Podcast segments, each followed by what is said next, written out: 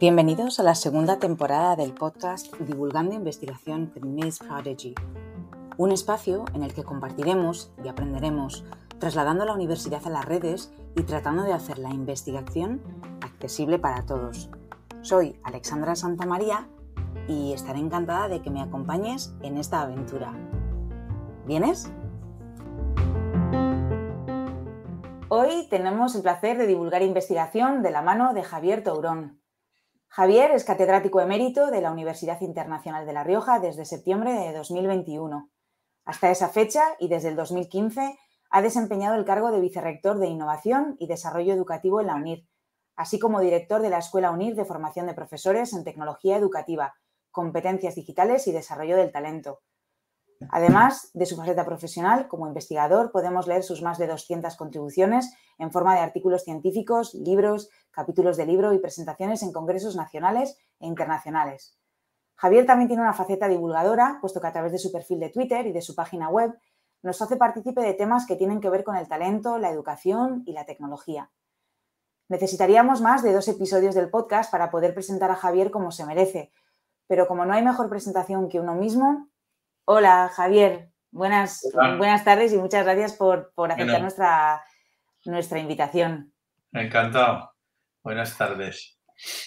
Bueno, pues vamos a empezar, Javier, y te voy a hacer una pregunta así un poco general, pero, pero siempre se la solemos hacer a todos nuestros invitados. ¿Quién es Javier Taurón? Bueno, pues yo creo que ya has hecho el, perfil profesional. Hay una cosa que sí puedo añadir, bueno, puedo añadir varias, pero eh, que mi cátedra es en el área de métodos de investigación y diagnóstico en educación y que mi formación original es en el ámbito de la biología. Eh, y me dediqué, y soy doctor en ciencias biológicas y también en, ciencias de la educación, pero mi faceta investigadora comenzó en el ámbito de la biología pesquera hace ya, no se sabe, bueno, sí se sabe cuántos años, pero allá por el año 74, o sea que fíjate, fue un periodo corto, pero muy intenso para mí, en el que tuve la oportunidad de acercarme por primera vez a la investigación científica, aunque en un campo muy distinto. Pero luego, con el discurrir de los años, vine yo a descubrir que había un área que entonces yo no conocía, que era la, se llamaba así entonces pedagogía experimental, que en el fondo era la aplicación de los métodos propios de las ciencias naturales al ámbito de la educación, ¿no? con todas las dificultades que ello tiene, con lo cual encajé enseguida cuando ya decidí cambiar mi trayectoria profesional y venir al mundo de la educación, encajé muy bien en esta, en esta área que me venía a mí como anillo al dedo. Y luego hay alguna faceta ya más personal, y es que soy padre de 10 hijos y abuelo de 25 nietos. Madre mía. y que soy navegante desde mi niñez, o sea, que llevo navegando Mm, más de 60 años, ¿no? Porque en diciembre cumpliré 70, por lo tanto, bueno, yo creo que esto completa un poco el dibujo. Así que, bueno, y entonces mi carrera, yo desarrollé mi carrera universitaria, universitaria en el ámbito de la educación en la Universidad de Navarra y en el 2015 me ofrecieron la oportunidad de, mm, venir a unir y ahí estuve durante estos eh, seis años con mucha intensidad y ahora seguiré colaborando mm, con menos intensidad, obviamente, porque voy de cabeza a la jubilación, que después de 47 años de actividad profesional me la he ganado. Y, Yo creo que sí. Bueno, y entonces ahí en UNIR pues me he dedicado mucho a, la, eh, a promover y ayudar a los profesores de la facultad que como sabes de la Facultad de Educación, que es la facultad más grande de España, pues a promover y desarrollar su investigación. Entonces eso ha sido uno de mis grandes focos. Y ya en el ámbito intelectual, lo que más me ha movido en las últimas décadas ha sido el estudio de la alta capacidad, el desarrollo del talento, que supongo que luego saldrá, ¿no? Mm. Y la tecnología viene a ser un invitado en esta ecuación porque la tecnología digital, sobre la educativa también, pero la digital, viene a, ser un aliado fantástico para cambiar el modelo de escuela, que es el que creo que hace falta no ya para atender solo a los niños más y niñas más capaces, sino eh, para ofrecer una ayuda educativa más adecuada a cualquier alumno. Bueno, yo creo que de introducción ya he dicho mucho. Promete, promete. Eh, empezaste, como tú bien has indicado, a trabajar en la UNIR en el año 2015. Y bueno, ¿quién mejor que tú para eh, bueno, pues explicarnos cómo has vivido esta evolución de la docencia universitaria online? Bueno, em, yo he tenido contacto con la tecnología. Eh, le decía a mis alumnos, y esto les llamaba cada vez más la atención a medida que iban pasando los años, yo les decía que yo era de la época en la que los ordenadores no tenían ni teclado ni pantalla. Y esto es rigurosamente así. Eh, el tener una, yo recuerdo los primeros coeficientes de correlación que calculábamos, los hacíamos con máquinas de oficina, aquellas de palanca, ¿no? que uno ponía los números y tenía que darle como si fuera una caja registradora. bueno, por tanto, a mí la, yo siempre he seguido muy de cerca la tecnología que también ha sido un aliado imprescindible en la investigación, pero la evolución, si quieres que te diga la verdad, yo creo que la universidad ha evolucionado poquísimo en los métodos, en sus procedimientos, en sus enfoques. No hay nada más inmovilista que el sistema educativo. ¿eh? Es como un gran algún autor lo ha llamado el, diplodocus dormido o algo así por el estilo, ¿no? De hecho, escribimos hace unos, hace un par de años o, tres quizá, un libro que se titula Aprender y enseñar en la universidad. No dice enseñar y aprender, sino aprender y enseñar.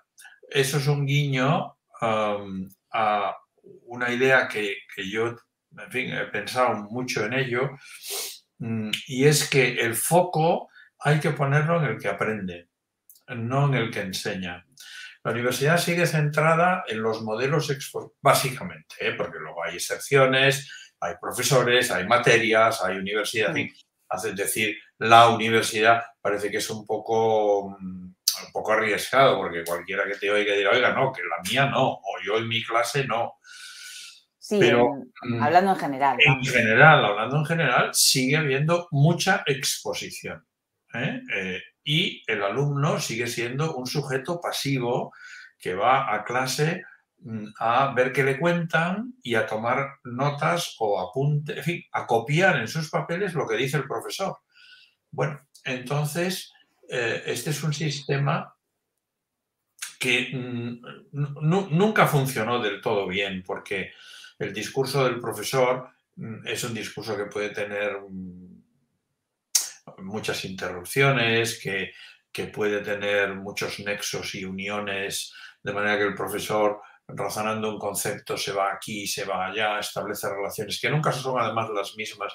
No hay dos clases iguales cuando un profesor verdaderamente sabe de lo que habla, no cuando va a leer unos, unas diapositivas de PowerPoint o leer unos apuntes, pero eso ya no es un profesor universitario, eso es un bot, ¿no? un lorillo que podríamos poner.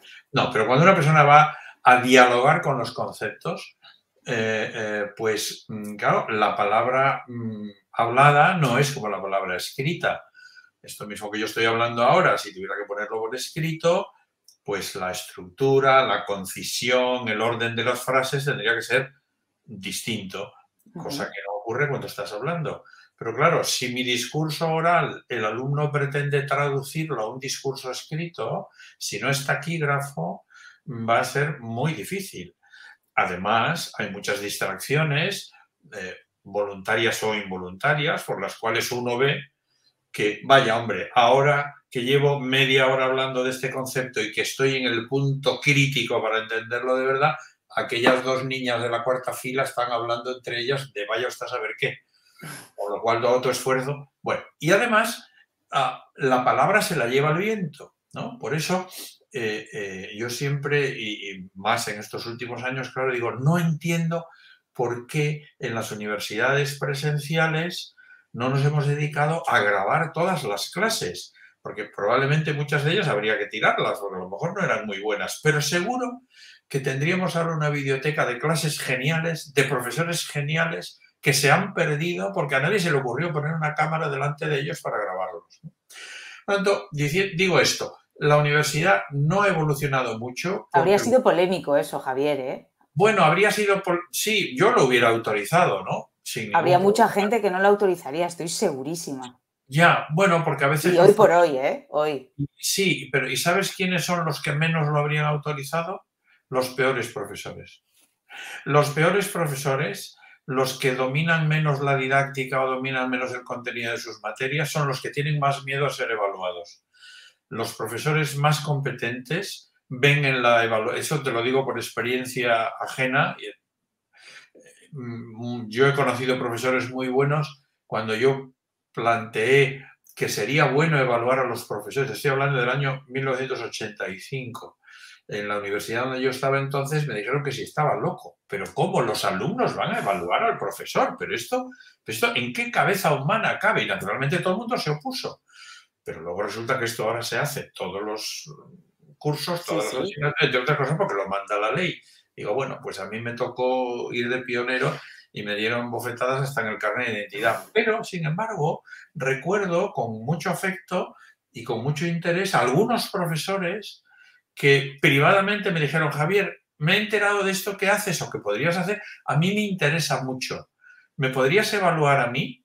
Y digo, muy bien, y lo hice. Y, recuerdo uno en concreto que al año siguiente me dice, me gustaría mm, que me volvieras a evaluar y que comparáramos estos resultados con los del año pasado porque me dijiste que podía mejorar en esto y lo otro y he hecho algunos cambios y quiero ver si esos cambios se han producido. Bueno, y era un profesor de mucho peso, no era un profesorcillo que estaba empezando. Digo, hombre, esto es un ejemplo de para qué tiene que servir la evaluación. Pero en fin, sin derivar tanto. La idea es que la universidad tiene que cambiar mucho más ah, mm, porque tenemos que conseguir que mm, los espacios en los que profesor y alumno eh, comparten tiempo y espacio, me da igual que sea espacio real como virtual, ahora no estamos compartiendo un espacio físico, pero estamos compartiendo un espacio virtual, ah, el alumno tome el protagonismo porque en realidad es el único que lo tiene. El que tiene que aprender es el alumno, no es el profesor.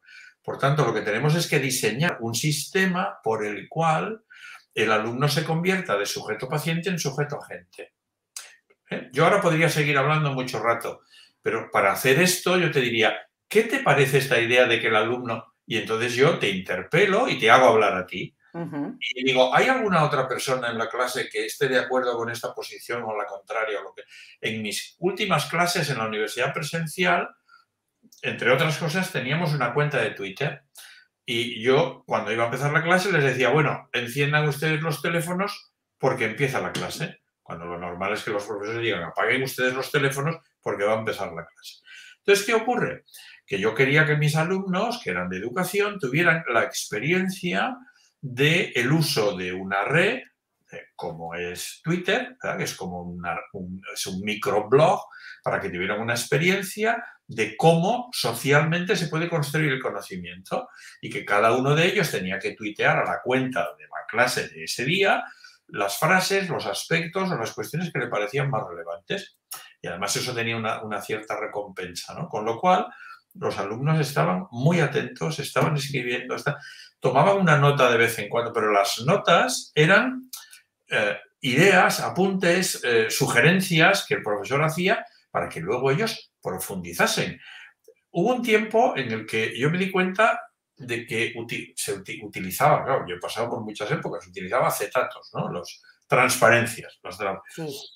y, eso luego pues pasó al PowerPoint y tal. Y yo veía que los alumnos, en vez de escucharme cuando yo hablaba, estaban como locos tratando de copiar las transparencias. Digo, bueno, esto, esto es completamente absurdo. Digo, bueno, no, momento acabemos con esto. Yo les vamos a fotocopiar todas las transparencias que yo voy a usar como guiones para mí y yo ahora mismo se los doy. Y luego ustedes eso lo ilustran con lo que les parezca. Porque aquí el profesor contó una anécdota de no sé qué, dijo que viéramos el capítulo de no sé cuál, nos ha sugerido un vídeo de YouTube donde estaba esta historia, nos ha planteado este problema para que respondamos para la discusión de la clase de mañana, etc. Es decir, se trata de establecer mecanismos y de ahí el éxito que ha tenido eh, el, modelo Flip Classroom, del que yo he escrito algunas cosas también, que en el fondo es esto, es decir, vamos a convertir la clase en un espacio de trabajo, de discusión, de análisis, de resolución de problemas, donde mm, unos y otros puedan plantear preguntas y respuestas, en fin, la actividad que sea oportuna en cada momento y en cada materia, y vamos a dejar que el aprendizaje, lo que es el estudio, que es de lo que se habla, no se habla tanto, el estudio, que es esa, a mí me gusta mucho esa definición de Leopoldo Eulogio Palacios, que decía que el estudio es la ocupación del entendimiento con los conceptos, la presencia de estos en la conciencia. Pues claro, cuando un alumno está tomando apuntes como loco para tratar de reproducir en su papel mi discurso, no está pensando, porque si está escribiendo no está pensando. Pero lo que nosotros queremos es que, porque el aprendizaje se hace tratando de dialogar con los conceptos y haciéndolos presentes en uno mismo, ¿no? Bueno, entonces la universidad no ha cambiado tanto o, no ha cambiado tanto en sus metodologías. Lo que ocurre es que en las universidades online tenemos múltiples posibilidades que nos permiten ah, hacer cosas que quizá en la universidad presencial, bueno, ahora en la universidad presencial se podrían hacer también, porque muchas de las cosas que nosotros hacemos ahora a través de una plataforma, yo podría hacerlas en clase proyectando muchas de esas cosas en una pantalla, con lo cual, eh, o haciendo que los alumnos trabajasen con sus dispositivos digitales en la clase. Podríamos ir a un modelo híbrido fácilmente, ¿no? Pero, claro, la ventaja que tiene eh, eh, lo digital, después si quieres hablamos de, cuál es el modelo, me gusta mucho ese modelo que se llama TPAC, ¿no? Es decir, los profesores tienen que saber mucho de lo que enseñan.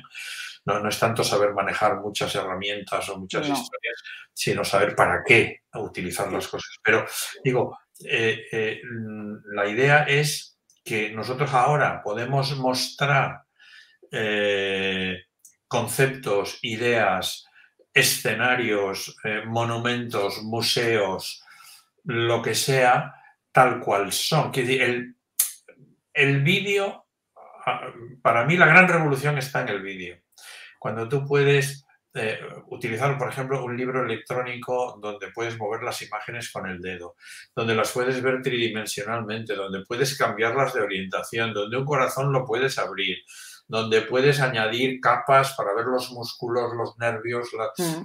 el, sistema. Es en 3D incluso. Claro, claro. Y no hablemos ya de las experiencias de inteligencia artificial o... De realidad virtual. La, realidad virtual que yo he utilizado también en, en muchos programas mm, también como experiencia para los alumnos, para que aprendiesen a hacerlo ellos mismos. Ah, por tanto, todo esto efectivamente lo que hace es introducirnos en el uso de la tecnología digital para promover una adecuada tecnología educativa. Pero si la tecnología educativa que vamos a usar es la exposición de uno y la audición de los otros, me da igual que uses StreamYard, que uses... Eh, eh, sí, YouTube o, lo que sea. Que uses eh, Canvas, que uses... da igual. Genial.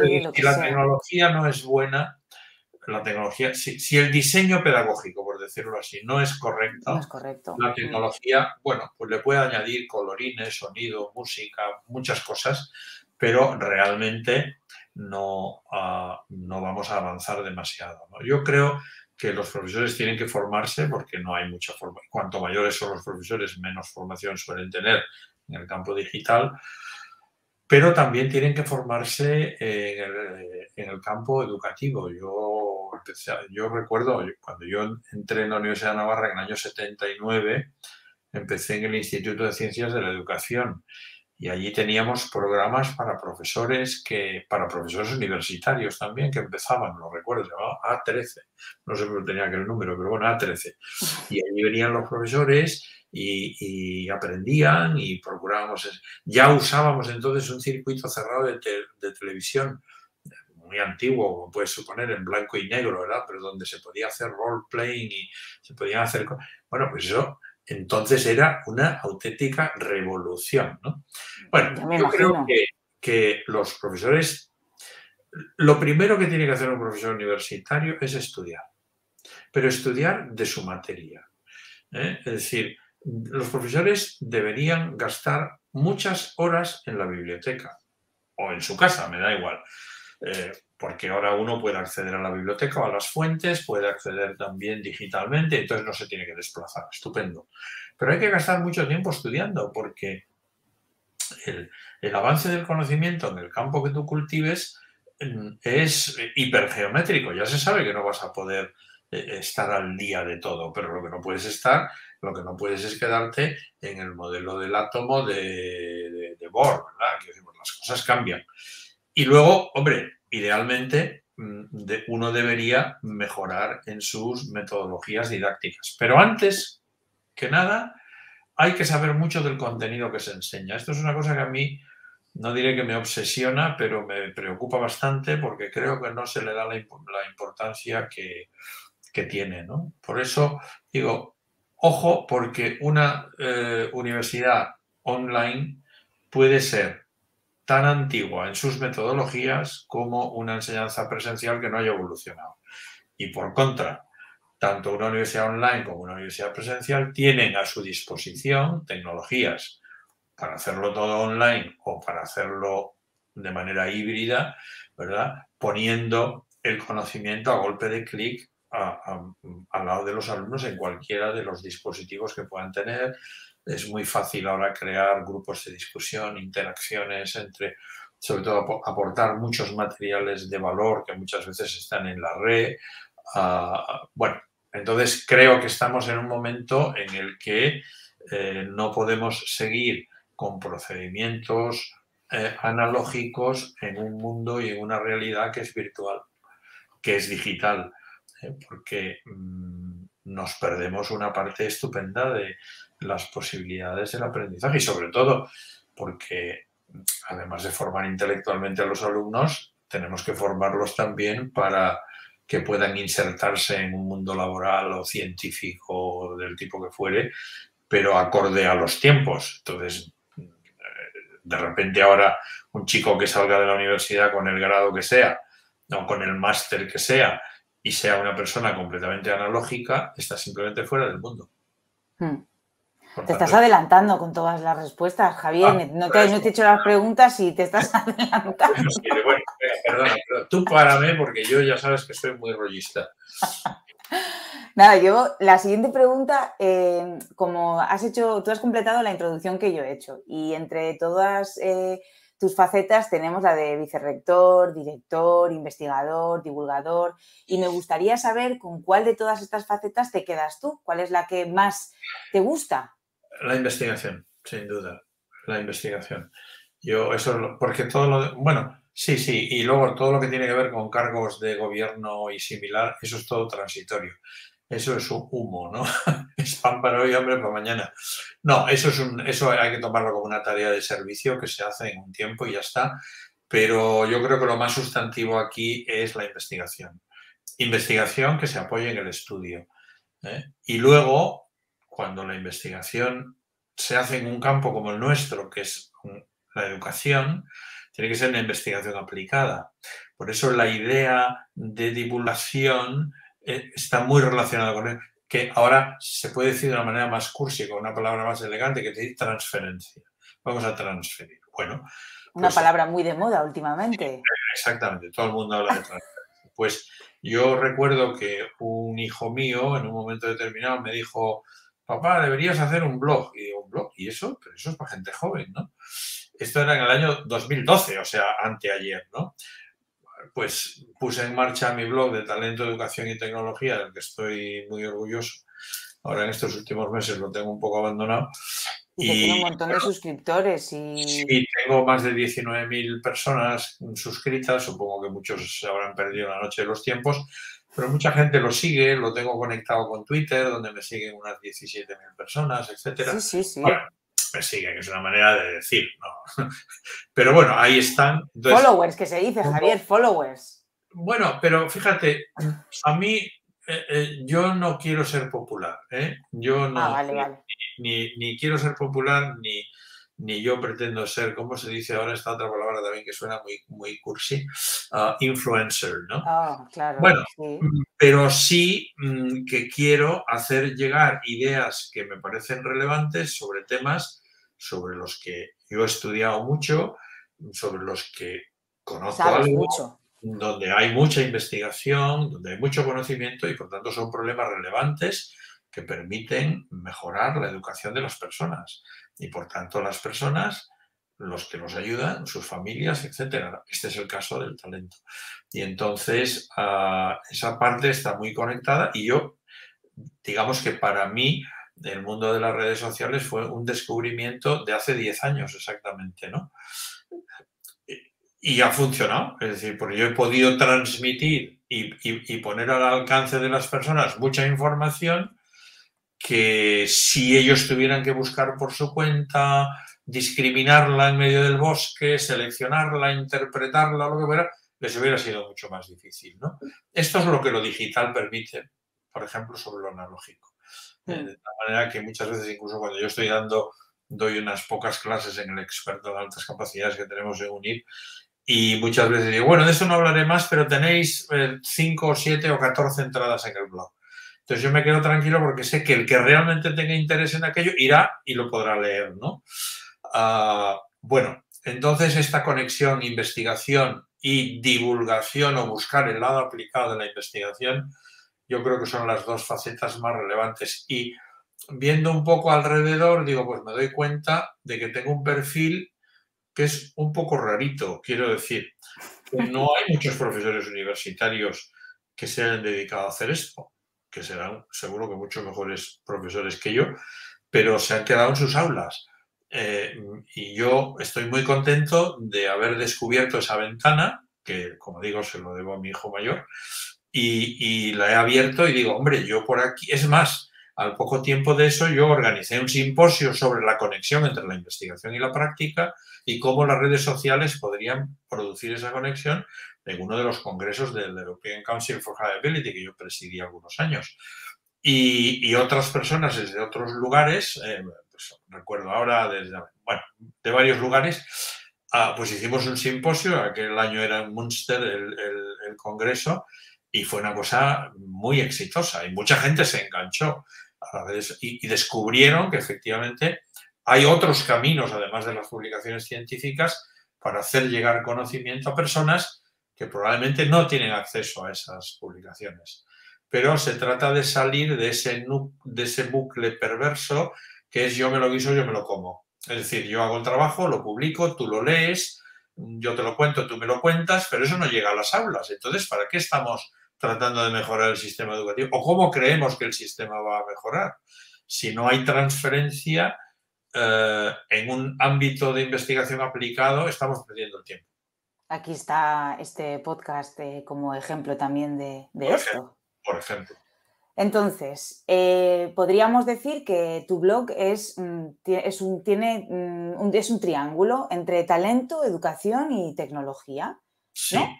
Entonces, vamos a hablar de talento, que ya has empezado antes un poquito y como investigador reconocido a nivel nacional e internacional, como tú bien has eh, indicado en el campo de las altas capacidades, ¿Cómo terminarías eh, una frase que he podido leer en tu blog que dice, todos tenemos talento, pero...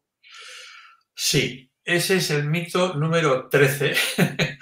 Creo que es el 13 porque escribí una serie, eh, bueno, inspirado también en otras gentes, ¿no? Eh, todos tenemos talento, pero sí. Esto quiere decir, a ver, el talento es la proyección de la mm, capacidad, de la aptitud Mm, a un campo concreto mm, del saber o de alguna actividad que podamos considerar relevante. Quiero decir, porque pues el, saber es una cosa, el fútbol es otra, pero el talento, la capacidad aplicada al fútbol también da como resultado pues un jugador talentoso o un... E, entonces, digamos, el talento es conocimiento y competencia en un ámbito concreto. Eh, mm, en función de la capacidad que las personas tengamos, por tanto, eh, o de las aptitudes, las aptitudes sistemáticamente desarrolladas acaban cristalizando en conocimientos y competencias en, estos campos, ¿no? Que eso es una, manera de, ver el talento. Y el talento es algo que mm, eh, crece eh, mm, y se perfecciona y mejora eh, con el esfuerzo, el trabajo, el estudio, en este caso estamos hablando de talento mm. intelectual, el estudio y las horas de dedicación. Lo mismo que un violinista no llega a producir nada ni podrá tocar nunca ningún sitio relevante si no dedica muchas horas a ensayar, o un pianista o lo que sea. Siempre cuento una anécdota breve ¿eh? de, un, intérprete, Vladimir Horowitz, un pianista ah, soberbio, que ya ha fallecido, pero muy, muy destacado, que decía, cuando no ensayo un día, lo noto. Cuando no ensayo dos días, lo nota mi mujer. Y cuando no ensayo tres días, lo nota el público. Entonces, claro, mire usted, si este es un pianista con este talento y reconoce que tiene que ensayar todos los días un número de horas y su nivel es la excelencia de la interpretación pianística, pues oiga, pues eh, imagínese a mí lo que me toca, ¿no? Algunas personas, de una manera un poco infantil, pues mm, mm, creen que el que tiene mucha capacidad, pues, pues ya va a ser un fenómeno por sí mismo, porque pero nadie nace violinista, ni ganador del Tour de Francia, ni Una cosa es la aptitud numérica o el razonamiento abstracto o la visión espacial, y otra cosa es ser un gran matemático. Porque no se pasa, uno no nace matemático, ni físico, ni bioquímico. Es decir, uno lo que hace es aplicar sus aptitudes cuando se dan las circunstancias favorables para que eso vaya consolidando y desarrollando un talento en un ámbito concreto, ¿no? que normalmente suele ser muy reducido porque todos los campos son tan complejos que en cuanto uno trata de abarcar mucho acaba ya mm, eh, mm, apretando poco. Pero decías el triángulo, entonces, una vez que nosotros estamos hablando, entonces, todos tenemos talento, sí, pero quiere decir que algunas personas tienen mucho talento, por tanto, mucha capacidad o mucha aptitud, y eso les confiere unas características de cara al aprendizaje, si queremos centrarlo en este ámbito para que no extendernos en exceso. Por ejemplo, un niño con mucha capacidad lo que tiene es una velocidad de aprendizaje sensiblemente mayor que la de sus compañeros. ¿Por qué la de sus compañeros? Porque está con compañeros de su misma edad. Y la escuela no se debería organizar en función de la edad, sino en función de la competencia, de las necesidades educativas de las personas. Entonces, ¿qué ocurre? que hace falta un tratamiento educativo diferenciado que se acomode a las necesidades, a las velocidades de aprendizaje, a las necesidades de profundizar en un determinado contenido, de amplitud, de nivel de reto, etcétera, que tiene que acomodarse.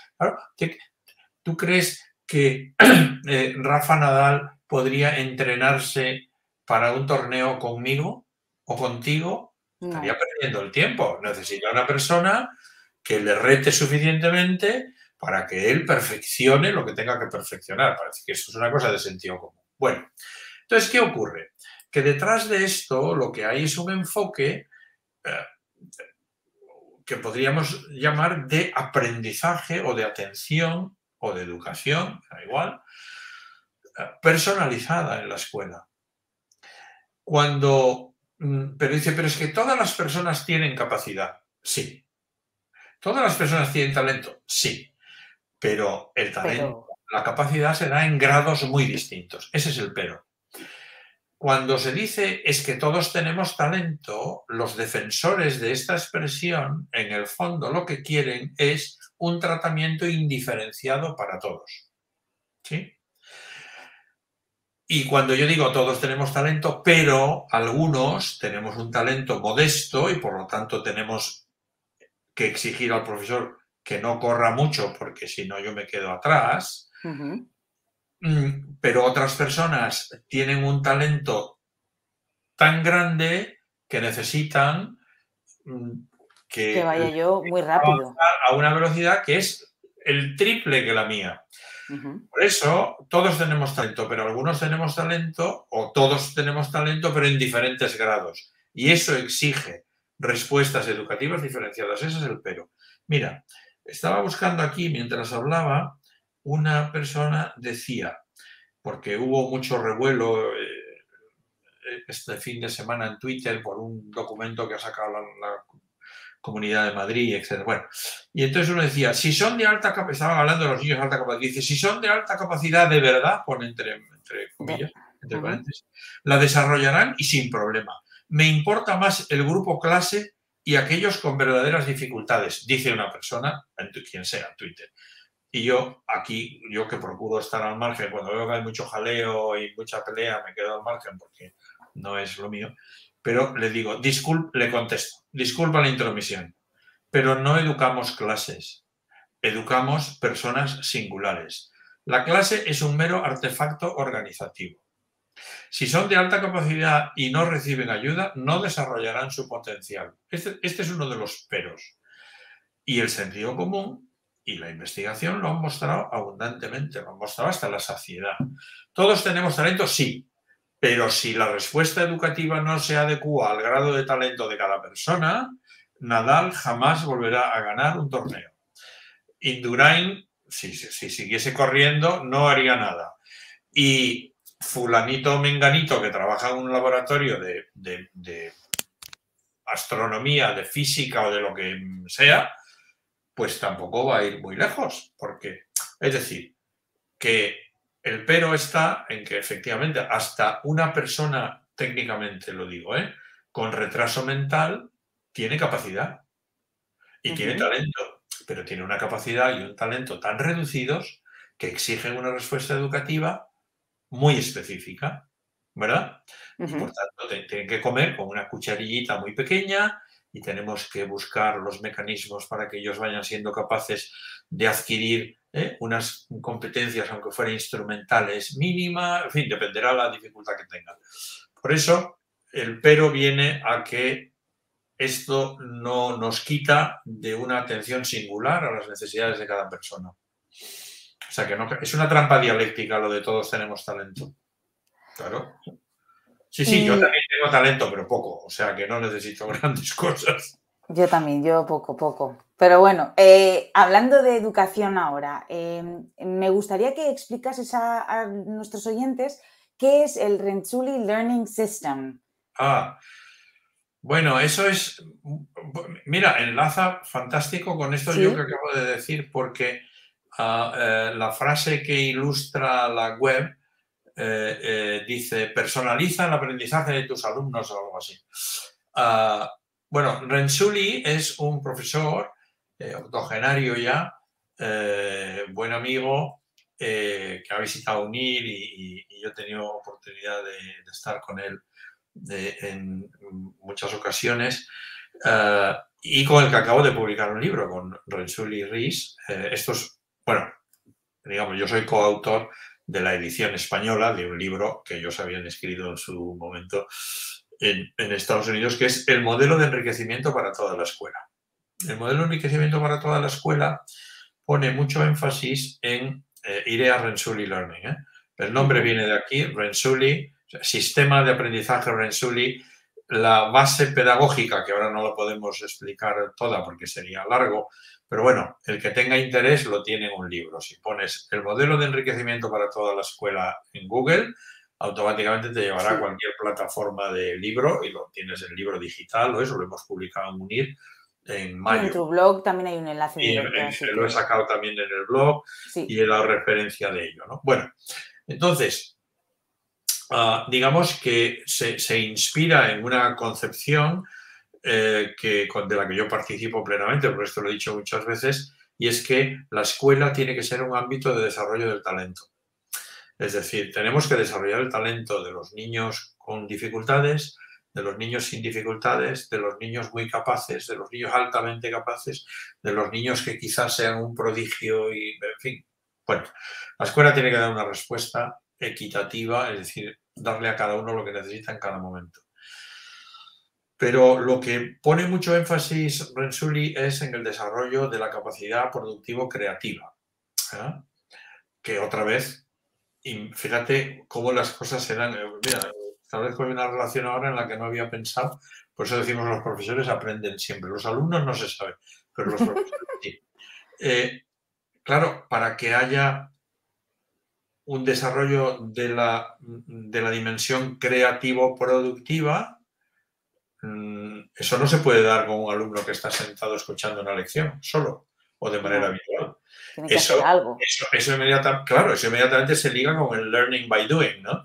O se liga con el, mm, mm, para saber lo que queremos hacer, tenemos que hacer lo que queremos saber, que no es un juego de palabras. ¿eh? Esto además lo dijo Aristóteles, o sea que fíjate. Ah, entonces, ah, lo que se habla es de que hay muchas personas que han podido ser malos aprendices de lecciones, eh, que sería lo que él llama el schoolhouse giftedness, eh, y pone algunos ejemplos mm, diversos, ahí están en el libro, es decir, de gentes que han tenido luego resultados brillantísimos como, eh, no me acuerdo su nombre, Branson creo que es el, el fundador de Virgin de Virgin Airlines y todas estas empresas, o el mismo Edison o Steven Spielberg, etcétera, que son personas que han tenido unas escolaridades fatales, que han sido unos jóvenes y unos adolescentes terroríficos, pero luego fíjate qué cosas han producido a lo largo. Bueno, por lo tanto, que no todo es aprender lecciones, sino que hay otras dimensiones muy importantes. Y entonces él tiene un modelo de enriquecimiento que es de, triádico, se llama, que es de tipo 1, tipo 2 y tipo 3. Por lo tanto, el, el modelo de tipo 1 es exponer a los alumnos posibilidades de enriquecimiento fuera y más allá del currículo, ¿sí? Por lo tanto, hay que concebir un currículo abierto, flexible. oiga, pues esto que me ha enseñado usted de la, del Duomo de... Me interesa mucho, pues yo quiero... Oiga, esto de Google Expedition y no podría yo... Y a lo mejor resulta que el niño le has abierto un panorama extraordinario, ¿verdad? Y acaba convirtiéndose en un experto en Florencia, ¿no? Pero, bueno, o lo que fuera. Eh, luego hay un modelo, hay un nivel de enriquecimiento tipo 2, que es para aquellos que tienen intereses específicos. Ahí están los niños que están en el club de debate o que están en el club de periodismo o que están en el laboratorio de biología estudiando la rana bermeja. Y luego está el modelo tipo 3, que es el modelo, digamos, que sería encajaría mejor con los alumnos de alta capacidad porque supone ya abordar investigaciones reales, o sea, problemas reales, con metodologías reales y con resultados que se busca que puedan ser presentados a audiencias reales. ¿no? Sobre esto, si tuviéramos tiempo, se podrían contar muchas cosas, pero vamos, están en el libro, cualquiera se lo puede leer. Entonces, la cuestión es que, claro, eso exige diversificar la oferta para los alumnos. Cuando un profesor oye esto, dice, bueno, con la cantidad de diversidad que tengo yo en la clase era lo que me faltaba. Digo, pues justamente esta Rensuli Learning lo que hace es que tiene, lo primero que hace es establecer un perfil de, cada uno de los alumnos, que cada alumno lo, elabora respondiendo unos cuestionarios donde eh, pueden decir cuáles son sus intereses, sus aficiones, sus preferencias de aprendizaje, etcétera, ¿no? Bueno, entonces eso está todo en la página. Cualquiera que ponga rensulilearning.es lo tiene todo ahí escrito y visto, ¿no? Luego esto es una plataforma que ya para un uso eh, intensivo y demás, pues tiene, no sé qué cánones hay que pagar, pero, pero vamos, hay muchísima información que está abierta. Y la idea, lo que se hace es, con este perfil que yo he conformado de cuáles son mis intereses, mis motivaciones, mis estilos de, de mis preferencias de aprendizaje, mis preferencias a la hora de exponer lo que sé, etcétera. Bueno, con todo eso, el sistema me recomienda recursos que se acomodan a aquello que yo he dicho que son mis intereses y lo hace de manera automática.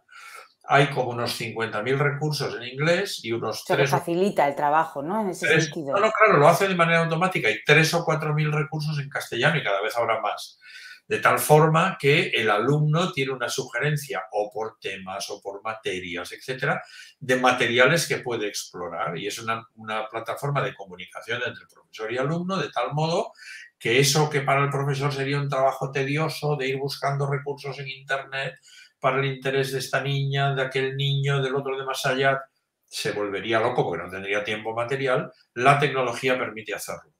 Y al mismo tiempo, como de momento es una plataforma que originalmente estaba en inglés, nosotros ahora lo hemos puesto en castellano, también sirve para que los niños, además de estar haciendo un proyecto sobre el canal de Panamá, puedan hacerlo si quieren en inglés. Ah, puedan poner en marcha proyectos de ABP fácilmente con unas guías que la plataforma también tiene, etcétera. Bueno, nos ha llevado dos años o dos años y pico el, hacerlo, porque yo hice un acuerdo con la empresa que tiene esto, voy a unir, y, y está listo, es decir, cualquier persona que quiera usarlo, que quiera pedir una prueba para manejarlo, eh, puede hacerlo, pero en cualquier caso merece la pena por lo menos leer toda la documentación. Sí, echar un vistazo a la, web. Y... y... es una de las herramientas, junto con el libro, digamos que es el soporte pedagógico que ha dado lugar a esta herramienta digital, pues yo creo que son dos elementos fantásticos que pueden permitir a los profesores a personalizar y diversificar, quitarle hierro a lo del todo tenemos talento, pero y al mismo tiempo usar la tecnología al servicio de una educación personalizada. Entonces aquí ves cómo se unen estos tres patas para mí, el talento, la educación y la tecnología. Es decir, la tecnología es la que nos permite promover una educación que potencie todos los talentos de las personas en una escuela que va más allá de un currículo cerrado, de una clase cerrada, de una organización cerrada en función de un criterio que no es nada pedagógico como es la edad, etcétera, etcétera. Es decir, que al final es una constelación de cosas que yo creo que tienen un cierto sentido. Vamos, yo creo que has cerrado el triángulo que habíamos hablado antes, ¿no? De talento, educación y, tecnología. Pues Javier, mm, yo creo que hemos hecho un repaso eh, por tu por tu carrera profesional, por, eh, tu investigación y, bueno, nos has explicado y nos has, eh, bueno, animado a que entremos en tu blog y echemos un vistazo también a tus redes, que eres muy, muy activo y, siempre compartes todos con, tus seguidores, así que te vamos a tener que llamar influencer, Javier. No, que Bueno, bueno si, la influencia es positiva, pues bien, pero vamos, que que no se trata de ser famoso, sino de ser útil. Eh, bueno, pues, pues muchísimas gracias, Javier, por este ratito que nos has cedido. Eh, te lo agradecemos un montón y, nada, y, te seguiremos y te seguiremos por las redes, Javier. Un abrazo. Muchas gracias. Adiós. Hasta luego. Adiós. Adiós. Esperamos que hayáis disfrutado de este episodio de Miss Prodigy. Nos escuchamos en el siguiente. Hasta pronto.